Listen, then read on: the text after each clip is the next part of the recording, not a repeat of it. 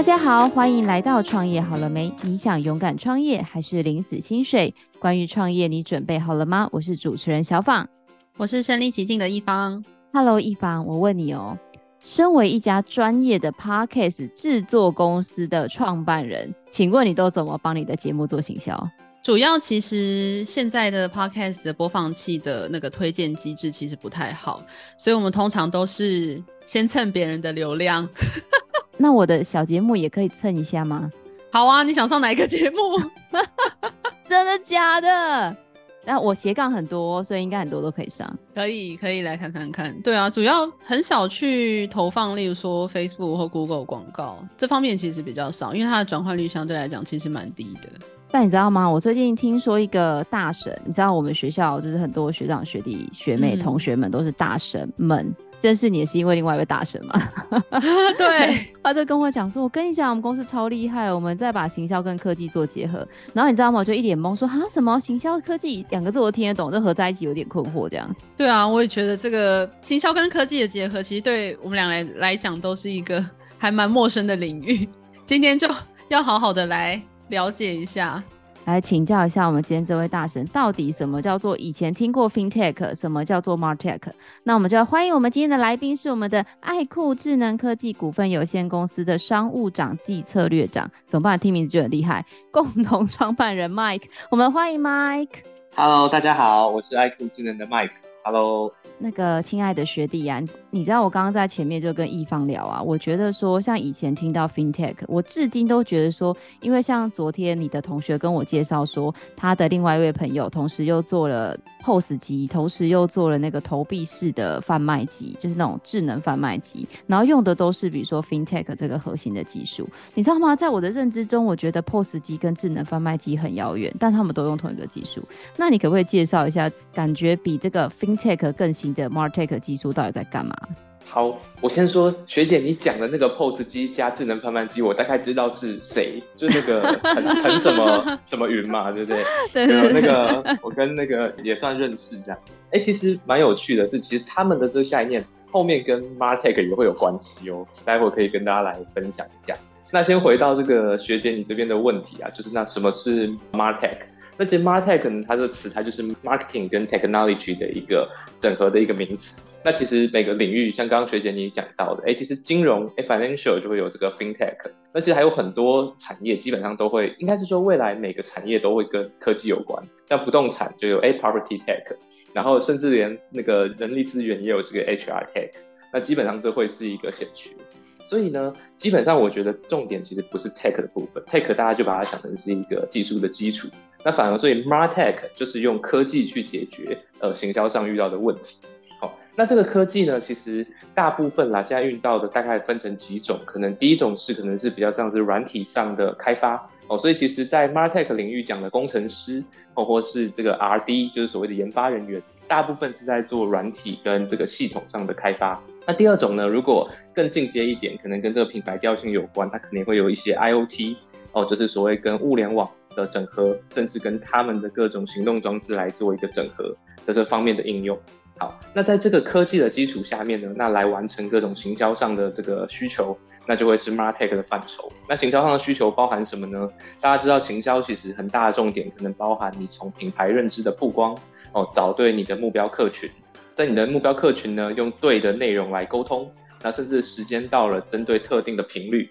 然后让他再收到回访的讯息，或是专属促销的讯息。那再来呢，或是利用他的社群能力，哦，让这个用户分享更多给他的用户，变成他的忠实观众，哦，忠实的来分享你这个品牌。那以往这些行销的事情呢，垫在刚刚讲的科技基础上，它都会有更快、更有效益的方式来进行。那这大概就是一个 MarTech 的一个蓝图。那在这蓝图里面呢，其实还有很多不同的细项。那每家公司可能也都会有一些自己各自擅长的部分哦，甚至也会互相的合并、串接或是整合来完成这些内容哦。但重点呢，其实我觉得大家还是记得一个点，就是 MarTech 是用科技去解决行销的问题。所以如果当你们觉得，哎，这个是行销上遇到的一个痛点，包含你可能转化啊、曝光啊、流量，那只要在科技软体或者是其他新的应用上可以协助的，那蛮容易在这个时代都被归类为泛 MarTech 的范畴。这样子，一方听起来我们两个很需要哎、欸，这个世界上有人不需要，超级需要。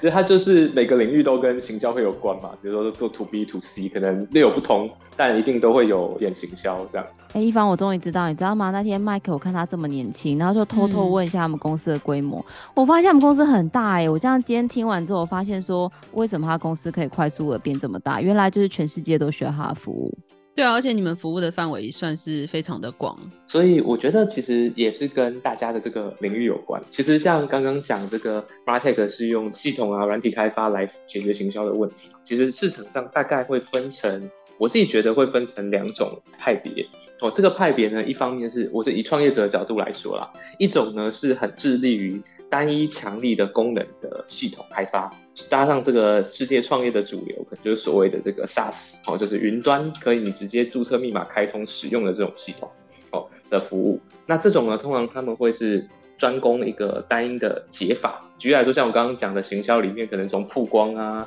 到呃客户细分啊，再行销啊，CRM，对不对？这些都是好几个面向，他们可能就会挑一个领域，就比如说，哎，我专门做行销自动化很厉害。或是哎，我专门做这个会员的这个素材很厉害，或是我专门做预测消费者的频率很厉害，要挑一个细细项。那这时候他就是一个很专注在产品上面，所以他这时候的调性会比较像科技公司，可能老板的组成啊，或者是团员的组成都是以更精实的工程师为主，这是一个流派。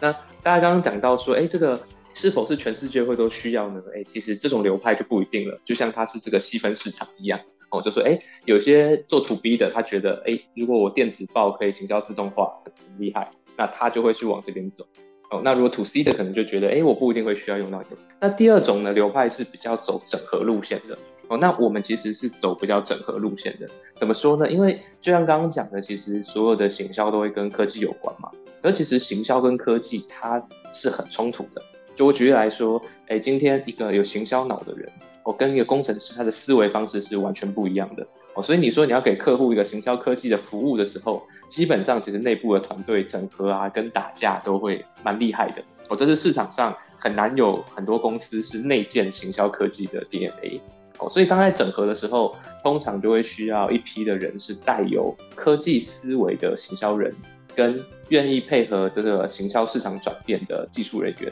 他们去组成一个专案的团队。那这过程中呢，可能就会有新的产品研发，或者是新的客户需求来提供。但重点呢，其实是他们可能这一群会更 focus 在客户的整体需求，来提供一个 total solution。哦，所以像刚刚学姐讲到说，我们公司规模现在大概一百人，我们其实用四年的时间成长到大概一百人，那其实算是蛮快的。那其实主要也是为了是解决是 total solution 的这个需求。所以其实我们的一百人里面，工程师大概占呃五十五 percent 左右。那剩下的呢，其实 PM 啊、企划、Account Manager，甚至是 Planner，它其实都会是蛮重要的。那重点是这些人，他其实都必须具备科技跟行销的一个整合思维，才能服务好中大型的品牌客户。那 Mike 就是刚刚有讲了，你们公司的人都要有行销脑跟科技脑。那像你自己本身是学，比如说是广告系，或者是学什么资工系之类的专业科系出身的吗？哎、其实都不是哎、我是算是跨域转型。我自己其实以前念的是文组啦，我那时候是念那个台北大学的不动产与城乡环境学系。哦，所以其实我一开始那时候，因为台北大学是呃算是蛮不错的文组学校，那里面那时候鼓吹的风气其实蛮多是当公务员可能多一点哦，所以其实以前我在学校。那时候一毕业的时候也没有什么工作经验，我就去考试啊，结果运气很好，就是当年毕业的时候就考上那个高考哦，所以其实我在这个还没有当兵前呢，因为当年是龙年嘛，所以其实那个当兵排队排很久，我就先去公家机关上班了，就当那个高考公务员做了半年。然后后来那时候就发现说，哎、其实那时候真的非常的弱啦，感谢那时候很多的这个同事包容我哦。那时候连 Excel 也不太会用啊，然后什么文书能力很差，然后应对进退都不太行。然后那时候呢，就是做得很挫折。那结果那时候也觉得说，哎、这环境好像自己还要变强嘛。那可能那个环境相对是比较安稳的。然后所以我就觉得，哎、那时候就很毅然毅然做的决定，就是把这个公务员辞掉，然后去考上了研究所。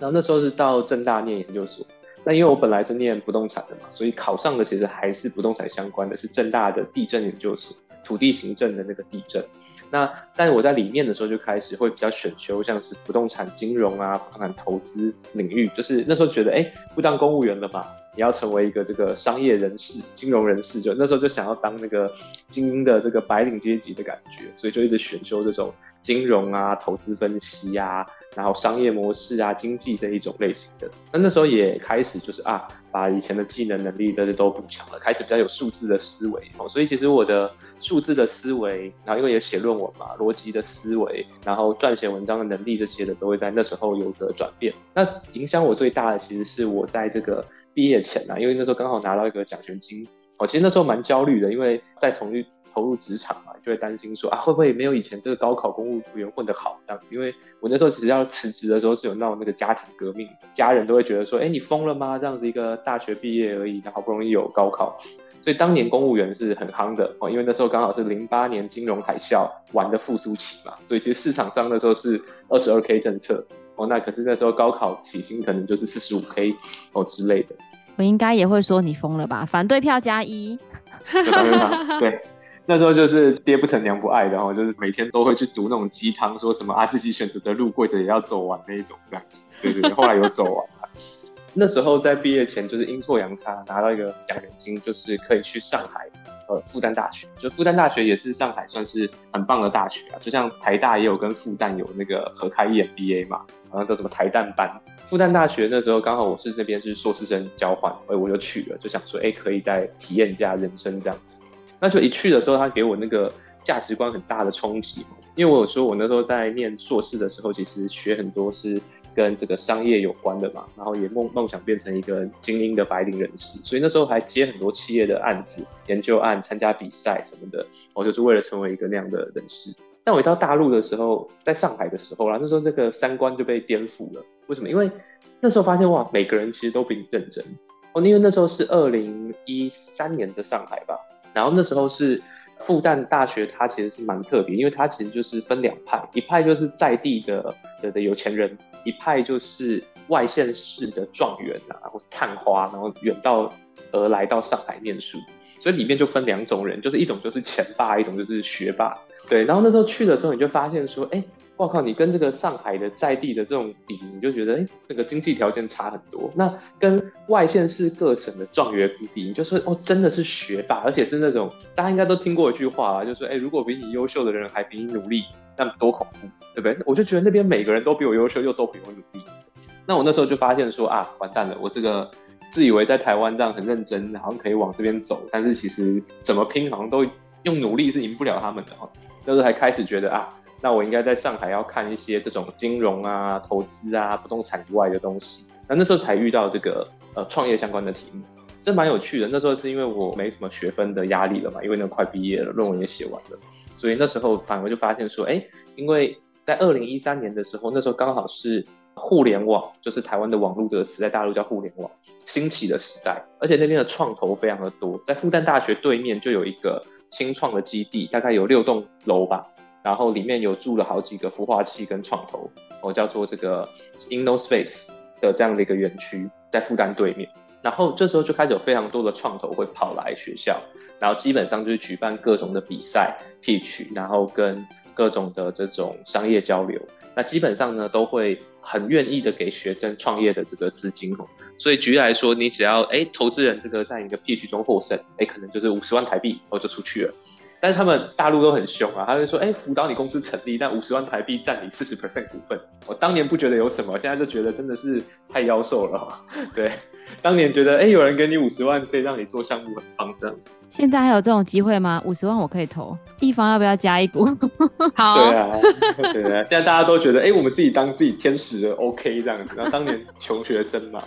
那时候就初生之犊不畏虎啦，就想说，哎、反正也也没什么包袱，然后啊，跟你们拼硬的也拼不赢你，不然去看看有没有什么新的连接好了。那因为我水瓶座的，其实我还蛮会天马行空的，然后我也蛮擅长简报跟这个财务的分析嘛，所以那时候很意外，刚好在创业这个题目上，哎、反而我的简报能力蛮强的。为什么？因为其实大家试想一下，在做这个 pitch 的时候，其实大部分都这样嘛。其实全世界规则都差不多哦。你上台给你六分钟，六分钟告诉我你在做什么，然后投多少钱，未来有什么愿景，然后六分钟就下台。哦，台湾啊、大陆啊，基本上差不多。所以那时候我就参加了很多这种的的 pitch 跟练习，然后也也得到一些名次。那那可是那时候的题目都是。随时发想，就是说，它可能不像现在是这么稳健的一个公司，那时候可能是一个商业模式，或者那是一个商业的概念，它可能就可以拿来比赛了。反正是非常出奇嘛。然后那时候就预计好，就得到比比比，不知道为什么到学期末的时候，居然变成校内那时候的冠军。然后教授就也很 open 的就说，哎，虽然你是台湾来的，但就是还是可以推派你去这个孵化器或加速器，直接直接去跟创投来来聊这样子。所以那时候就觉得哇，很酷这样子。那我那时候也从中得到成就感嘛，然后也发现说，哎，其实原来相比别人，我也不是只靠念书或什么就会赢。但是如果今天是这种跨域的思考、整合，从零到一，那说不定是我我的强项。哦所以那时候就哎，因此得到了蛮多的收获，然后也也得到了一些成果。但那时候最后，因为那时候还很初期，所以并没有真的在那边成立公司啊，或者是。但是其实像现在很多加速器们在上的课，其实我在当时就用很接近实战的方式有 run 过了。比如说股权的设计啊，然后这个新创如何包装商业模式啊，然后像是 EMBA 有时候会上的这个商业模式图啊，价值主张图啊。那基本上那时候我是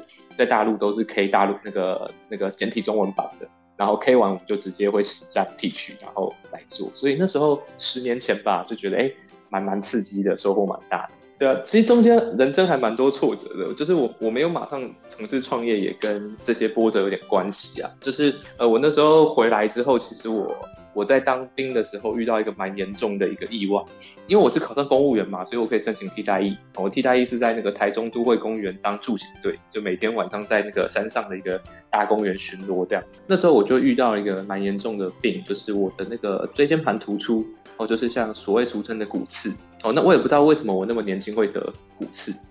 后来在当兵的时候，不知道为什么我的身体就是越来越不好，就是那个脊椎那边就开始越来越痛嘛。那其实脊椎神经被戳到的时候，其实是臀部、大腿啊、屁股那边会很痛，就没办法走路。然后后来甚至你很难坐着，就只能躺着。然后那时候是越来越严重，然后检查不出来。那后来是真的太严重了。我记得那天是刚好有个台风来园区，然后我们的园区断水断电，然后道路也太很中断吧。然后是公务员们也都不在，我就只留几个替代役在山上。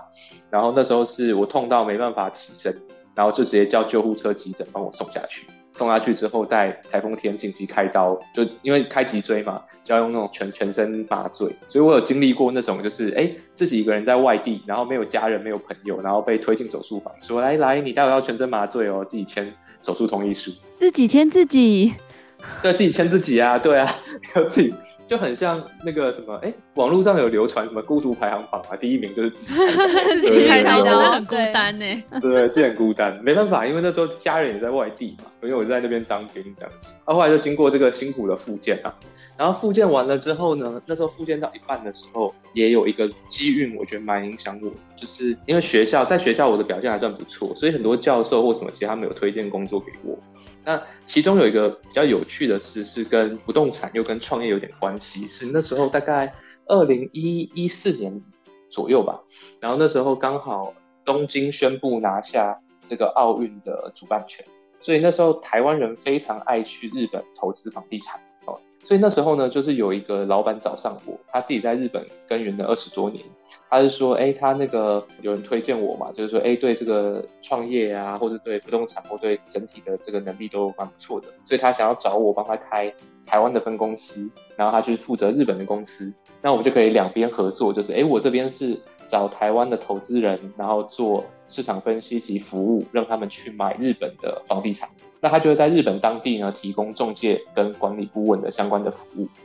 好。那那个应该算是我我第一个跟真的创业项目比较有关。那那时候因为也没什么钱嘛，所以他们等于是说，哎，就是让我用很少的金额入股，然后再给我一部分的这个算是干股这样子。那公司就成立了。然后平常老板也都在这个日本哦，所以台湾就是我自己一个，然后带着另外一个年轻人一起做。然后那时候就试着从零到一把这个公司建起来，就就是从第一次然后，就是刚毕业就开始跑这种公司登记啊，然后做网站啊，做名片啊，然后开始第一次的业务啊，办说明会等等的。哦，所以那时候其实也蛮拼的。那时候我身体还没好，我那时候还要那个穿铁衣就开始做。但后来那时候也打击蛮大的，为什么？因为就是因为我觉得那时候还年轻啦，有时候呃也自我的怀疑啊，或是会比较重，所以那时候就会发现说，哎，就觉得可能那个几个合伙人或股东里面啊，也许他们并没有真的想要哎让公司很好的发展，他们可能就是想要赚一波这个就时机财，或者是说，哎，其实他们并没有那个愿景之类的哦，因为年轻人很重视梦想跟愿景，呃，理念就开始有点不太一样。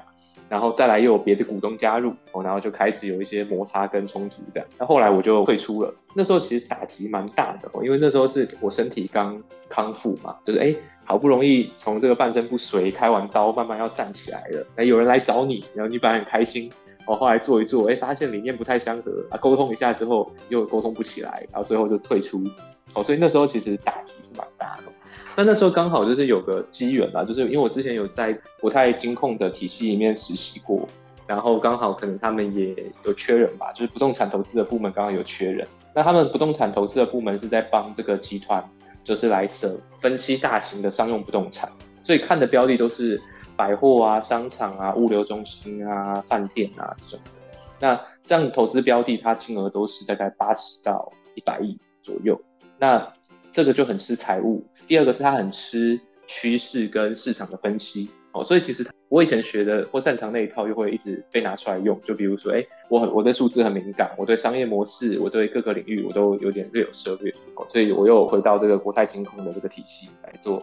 商用不动产的投资，对啊，所以呃，如果像刚刚学姐你问我说，哎，我我的领域是什么？其实到目前为止你会发现，哎，其实基本上我觉得大概就是商业。然后数字跟投资的思维，然后个人简报的能力跟创业的的的思维的经验为主哦，所以倒不是太什么行销啊或是技术。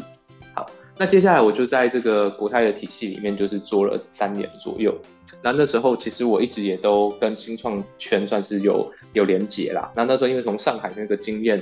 比赛经验啊，然后发展的经验，其实也都有在传承。所以我那时候有在政治大学的商学院。晚上他们会有一些通识的课程，是专门是像以创业入门啊，或是商业模式这样的主题。哦，那气管系的教授会找业师来讲。那我觉得有连续几年都是当他们其中像是商业模式啊，或者是行销类的讲师。哦，那时候的行销主要更 focus 在创业类的行销，哦，不是像这种。A 这种很创意或者很 fancy 的那种广告业的行销，主要就是在讲一家新创，你怎么来分析这个 TA。所以像课堂上有时候那种什么 STP、四 P，然后在可行性，然后怎么商业模式图这种的，其实我都把它拿来当做课程的内容。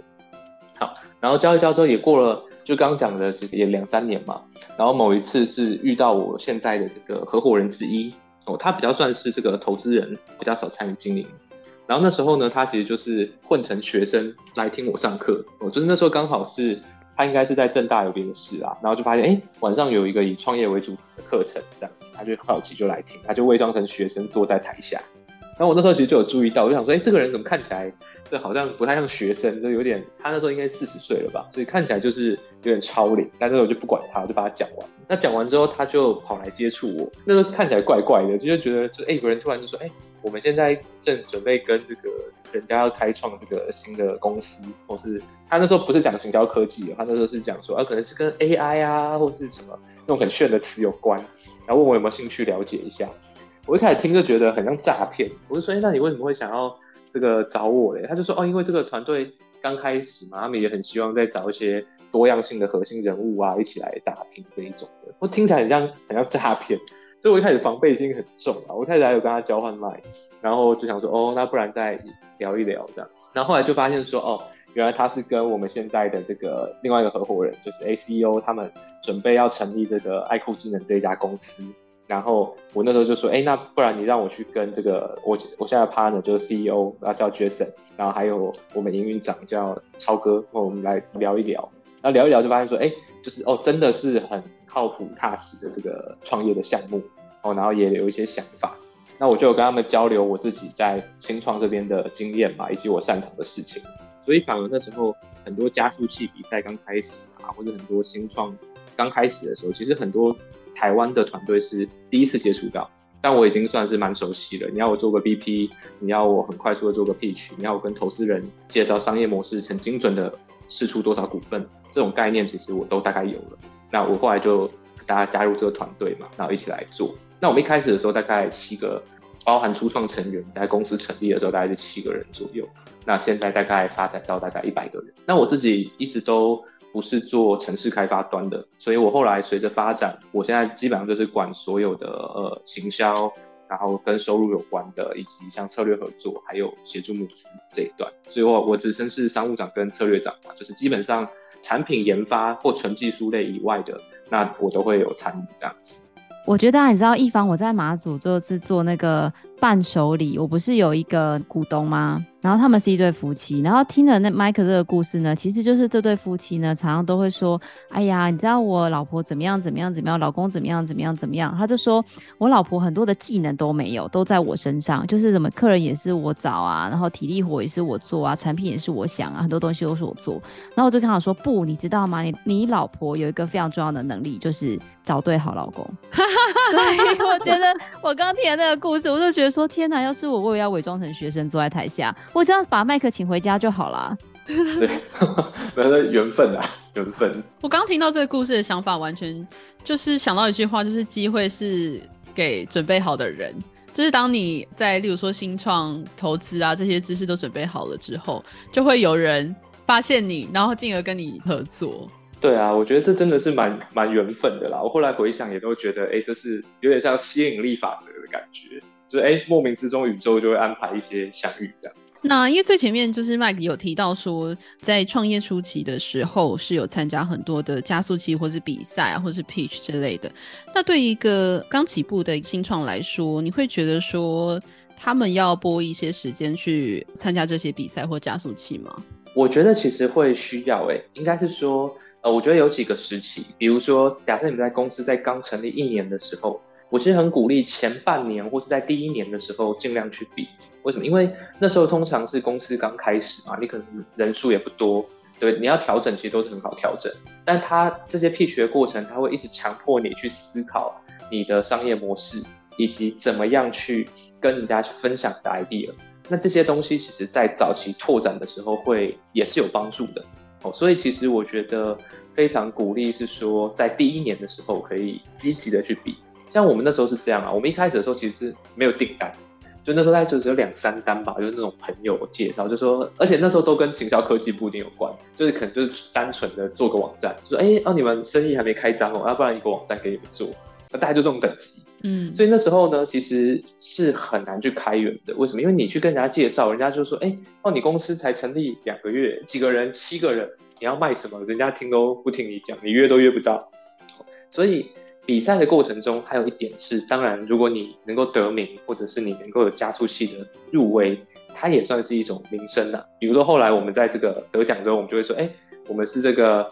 呃新创，但是我们是创新创业新秀银奖，又是这个微软加速器的第一批成员，然后我们有个 solution，你们有没有听听看？哦，这种其实就会开始对你的商务拓展有一些加分。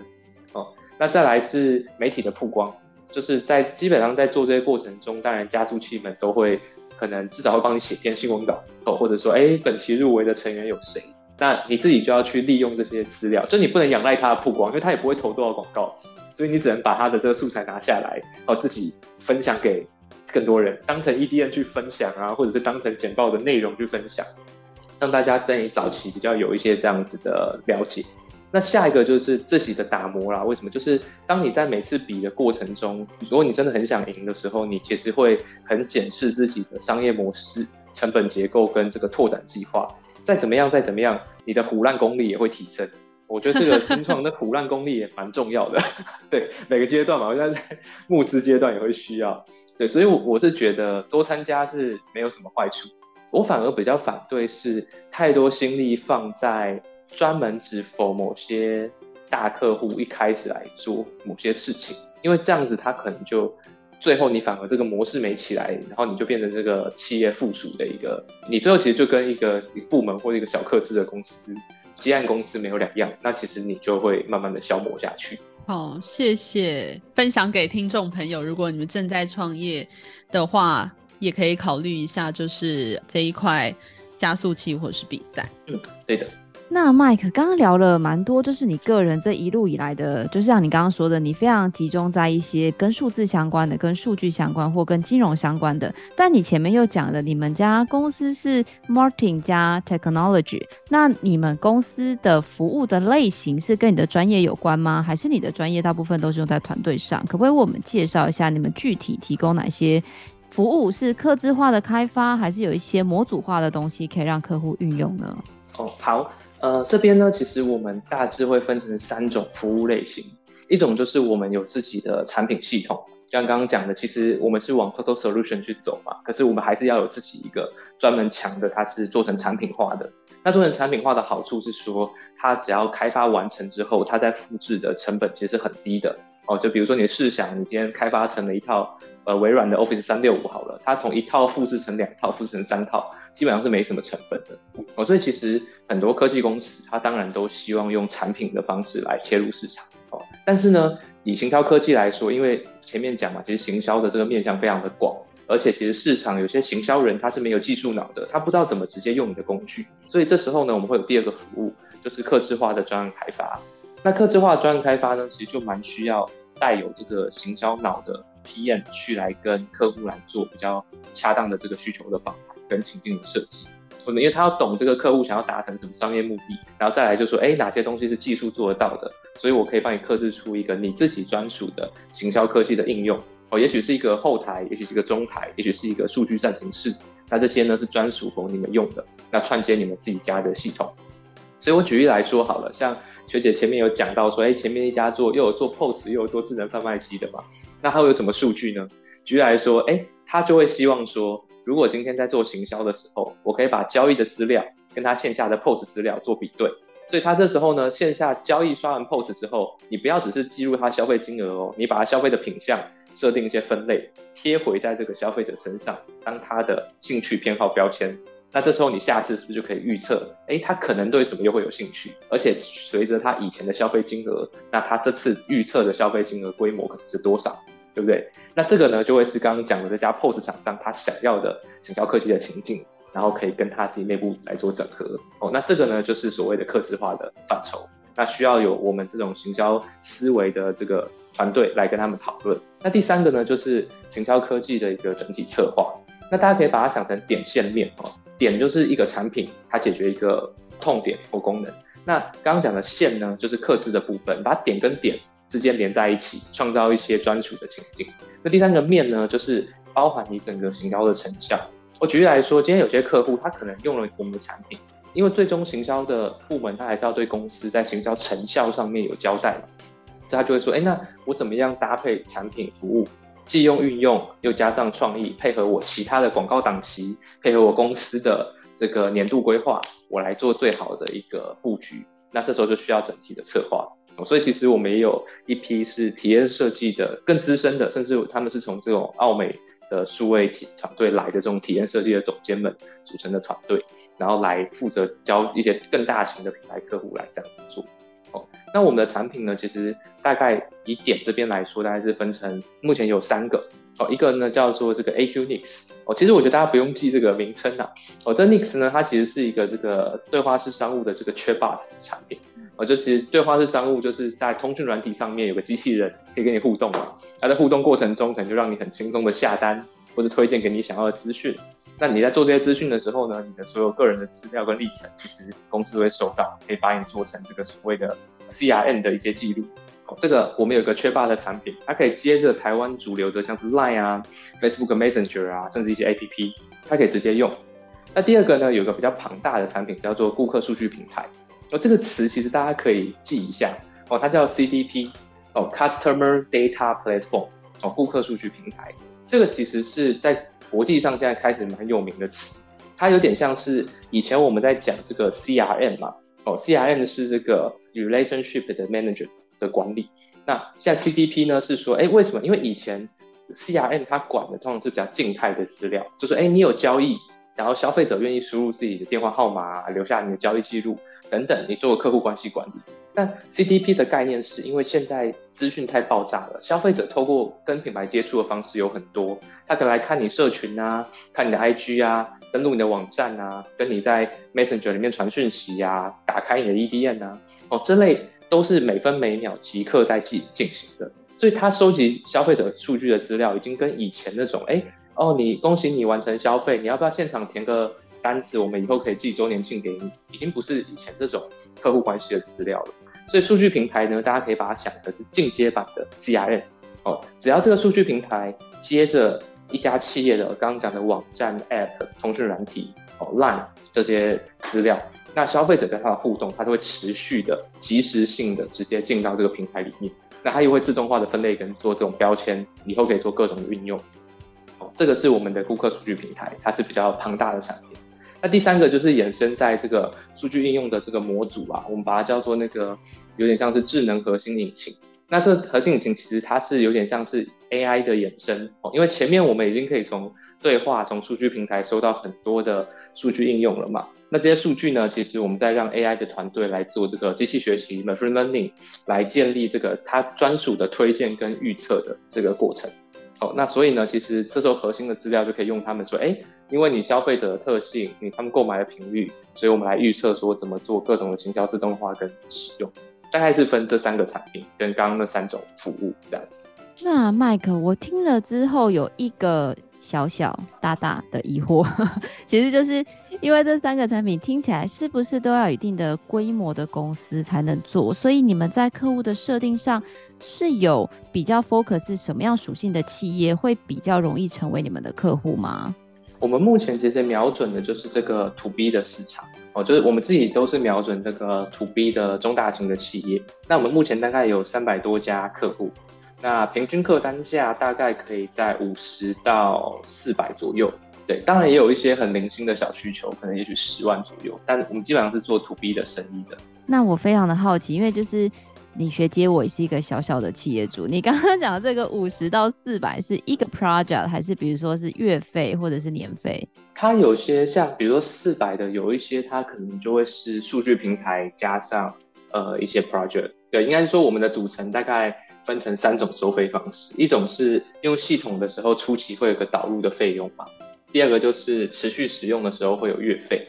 那第三个就是你克制的时候会有另外的报价。大概就是这三种收费方式。那 Mike，你在跟客户互动的过程当中，有没有发生过有趣的一些火花？你可能意想不到的，意想不到的故事哦。我想想看，我们这边基本上我觉得是是有，呃，有一个是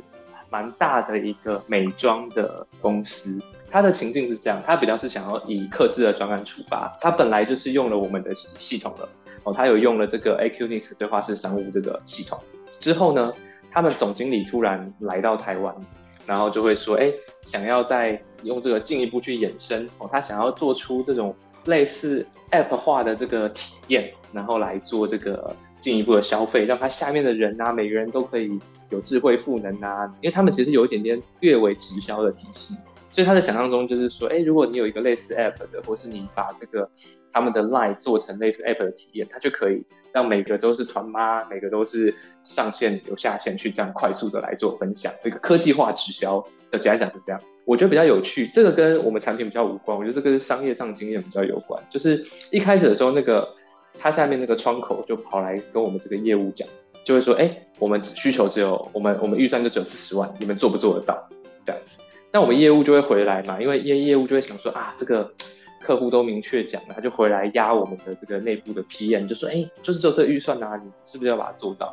那 PM 就会说，你这个用客制化根本不可能啊，这个规格应该就要很高，这样子就要到两百万左右什么。然后业务就会说，怎么可能？你们这样子会让我们难得到业绩，然后就跑来吵来我这边。那时候我觉得一个敏锐的思维就会蛮重要的，就像我刚刚讲，其实。你要有行销脑又有商业脑嘛？那我觉得我的强项，我那时候就来分析说，哎，等一下哦，虽然你说这个客户他只有四十万的预算，但听起来他想要做的是一个蛮颠覆他既有消费模式的方式，所以他其实想要改的是他的商业模式，而且商业模式一改，对他来说，他的效益，甚至这个总经理他的，因为他们是外商嘛，这个总经理他的攻击都会是很好的。那如果是这么重大的事情，他怎么会只有四十万的预算？然后哎，大家就答不出来。我就说，哎，那不然这样好了，反过来是。那个业务，请你帮我去，你不要只跟窗口谈，你请他把他的总经理约过来，然后顺便看看我们公司其实是还有点规模嘛，因为 To B 做生意是这样啊，To B 有时候总是要那个活力展示一下嘛，就是哎，你不是小型创的话，你你看起来是有模有样的，就是哎，你把他们总经理邀过来，哦，那我自己可以跟他接待一下，然后我们把我们什么总监呐、啊、什么都带着，然后给他一些不错的礼遇。后来总经理还真的来了，然后来了之后呢，我们就跟他讲说，哎，那为什么你该做更好的一个规划？因为我就从情境面跟商业模式去跟他讲，我就说，哎、那个总经理，你这样子一看我就知道，其实你这布局完，你的效益应该很高，对不对？我从你的下线人数、人均这样一看，我就知道这其实是很有效益的一件事情。那你这次的投资只占你这个效益中的一个部分，对不对？所以第一个是，我觉得看透他们背后的商业本质，再来规划行销情境，其实客户会比较能接受说为什么要花这个钱。那我觉得这个是商业上。蛮重要的思维，因为其实新创你在开拓服务的时候，很容易会被既有的东西去比较。可是其实如果你用现成的去比，其实你比不完。所以我比较喜欢去探究客户他要的本质，那从他的利益可以推测他愿意花多少钱。然后第二个呢，就是他还是很会议价嘛。那其实总经理后来感觉有被我说服了，但他不会在台面上讲。他后来就是连续一周晚上吧，大概打了两三次电话给我。他就那种十点钟一对一打来跟你议价钱，所以他他其实也不好意思直接砍价。然后我那时候也有一些防御的方式嘛，就说哎，像我们的团队，很多都是澳美来的，那给你最完整的设计跟体验，但是又只要澳美的六七折哦之类的。那他有时候也会 challenge 你啊，就会说哎，那为什么一定需要这个流程呢？会不会我们把它省掉，省了一部分工时就可以怎么样？那我那时候就反过来，还站在客户好，我就跟他说，哎，基本上是你如果今天预算是有考量的话，我们可以讨论。但是我帮你规划的情境是对整个运作的体系，为了达成你的商业目标是最好的。我就跟他举个例子，我举例来说，你今天就像是做这个装潢嘛，对不对？你可能觉得找一个设计师帮你把厨房、厨具、地板、门窗、窗帘全部都塞好是有额外的费用的。可是你试想一下，今天你去找的有些它其实就是统包，对不对？有些它就只是木工。所以他今天给你报的很便宜，是他不会 care 你这个人进到房子之后使用的情境，他交付的可能只是说，哎，我这个瓷砖贴得很好，没问题啊，我这个厨具品质很好，没问题。可他不会想象说，哇，你这个人进来住这房子之后，哎，一开门，哎，门挡到了插座，一拉厨具，哎，厨具顶到了灯，哦，这种整体性很棒的流程，他其实是不会去帮你考量的。那我们会，所以我们值这个钱。那再来是，如果你想要达成你的商业目标，其实你必须这么细致的去设计。我是也是以一个创业者的角度来跟他分享啊，就说你如果今天只是一个功能上线，可你功能的配套、功能的情境、功能的细致度都没有，那你最后你这个商业会失败，你的使用者会不够，对不对？那最后呢，他就还是找了亚洲区的 采购来跟我议价，但议呢就只议了十万，所以最后我把一单四十万的单推到了一百九十万。而且客户也很开心。后来我们也真的团队也很有干劲，就是真的在两个月内就把它做完上线了。然后客户也非常满意，他后来觉得这一百九十万花的其实非常的有价值。对，所以其实这就是一个很双赢，跟在做 To B 里面的时候，我觉得还蛮有成就感的事情。对，就是不要说限于那种，哎，客户跟你说啊，我就是五十万啊，就是别人比你便宜。对不对啊？你这东西为什么要这么贵？不能简化一点吗？那如果你都能想清楚这些，为客户创造价值，你最后就会，我觉得会得到像刚刚那种比较好的结果。所以我就也会拿这个故事来勉励一些同仁这样子。好哦，我觉得我应该有生意可以介绍给你，我们可以后面再聊聊。没问题，没问题。那 Mike 今天是分享很精彩。那节目的最后啊，还是都会问一个问题，就是因为毕竟很多的在职的学生啊，或者是想要踏入这个产业的人，都会很想要知道说，像你一个算在这个产业非常成功的前辈，对于如果想要踏入这个业界的人，你会认为他们应该要有准备好什么样的心态，或者是要什么样的技能，会比较适合来从事这一行呢？嗯，我觉得技能。基本上数位工具的技能都是越熟悉越好，就是因为其实现在这个资讯量都很大嘛，所以如果你想要又懂行销又懂技术，其实最好第一个是先有一些数位行销的知识。哦，就是行销科技又比数位行销再进阶一点，但是如果你不懂数位行销，比如说，哎，你不知道 Facebook 广告可以做到什么，你不知道本来的赖操作就可以做到什么，你要去谈进阶的应用，就会有点还不会走路就会飞的感觉。所以我觉得想要进入行销科技前，可以用既有的很多资源跟教材，先把数位行销的概念或者是行销的基本观念先理清一点。然后再来是数位的各种工具，就是尽量能熟悉的哦，都熟悉，甚至像各种的提升自己生产力的工具，比如说最近很多人在流流行用这个 Notion，我我那个时代还在用 Evernote，我现在开始也在转，可以用 Notion，或者是一些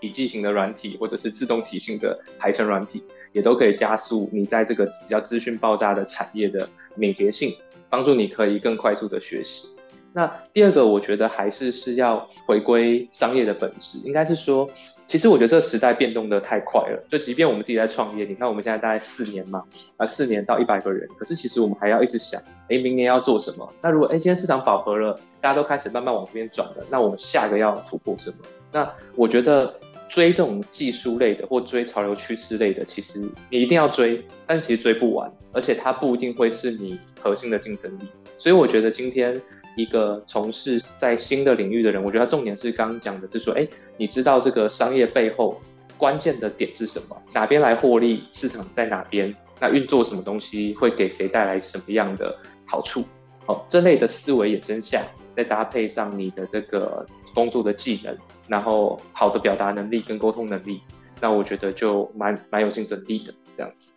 一方，我觉得我们可以约时间去跟 Mike 聊一下。我觉得不管是你的公司或我的公司，好像都很需要他的服务，非常需要。而且你知道吗？你知道就是业绩治百病。我觉得如果说透过这个麦克的一个规划，可以真的让我们不管是收听率啊，或者是营业额都能有所上涨的话，我觉得其实说真的，老板真的不会很 care 我到底是花了二十万、四十万还是两百万在这件事情上。